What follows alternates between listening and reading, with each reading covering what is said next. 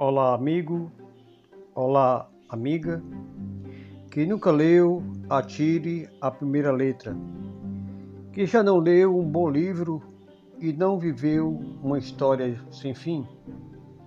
Quando o assunto nos chama a atenção, nem damos conta de que já estamos no desfecho. Viajando nas entrelinhas de um texto de pensadores, escritores, poetas, vivenciamos situações que trazemos para montarmos um novo mundo, a exemplo de sentimentos, opiniões, políticas, notícias, fatos inesquecíveis, entre outras coisas.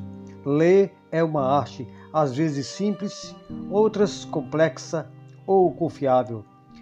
É muito útil. Muito além da comunicação, a leitura é um estilo de vida, uma descarga de adrenalina. É uma aprendizagem que adquirimos, o único bem que não se rouba. É incrível saber desse prazer insubstituível. A leitura é uma cultura de informação, é uma forma de diversão, é sonhar, é perder-se, é encontrar-se no tempo da fantasia ou da realidade. Quando lemos, sofremos e rimos com os prazeres de Don Quixote, e Chanso Pança. E ademais reconhecemos nos personagens sensações impregnáveis que nunca amou tanto Dulcineia no Miguel de Cervantes. Um amor platônico que nunca se perdeu no tempo por Marília de Disseu. Um amor não correspondido que nunca sonhou em voar na vassoura de Harry Potter. Quem nunca chorou com a morte de Helena, Machado de Assis. Quem nunca se impressionou com as histórias de Camões nos Lusíadas. Histórias fantásticas de monstros, deuses e deusas.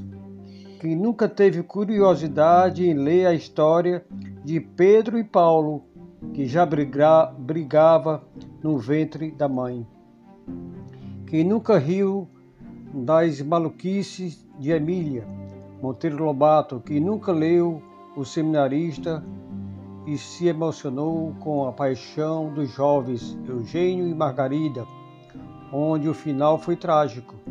Bernardo Guimarães, que nunca sonhou em beijar a virgem dos lábios de mel, Iracema José de Alencar, que não quis ter os olhos de Capitu, que não se identificou com Betinho. Há livros que nos transpõem para diversas vidas. Sonhamos e acreditamos tanto nesse mundo de mágica que às vezes ficamos horas e horas entretidos numa boa leitura.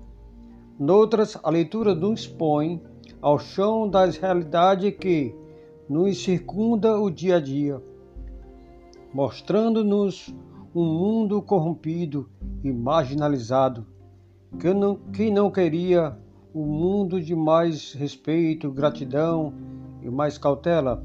Podemos lutar contra a ignorância, mas não podemos lutar contra a falta de imaginação.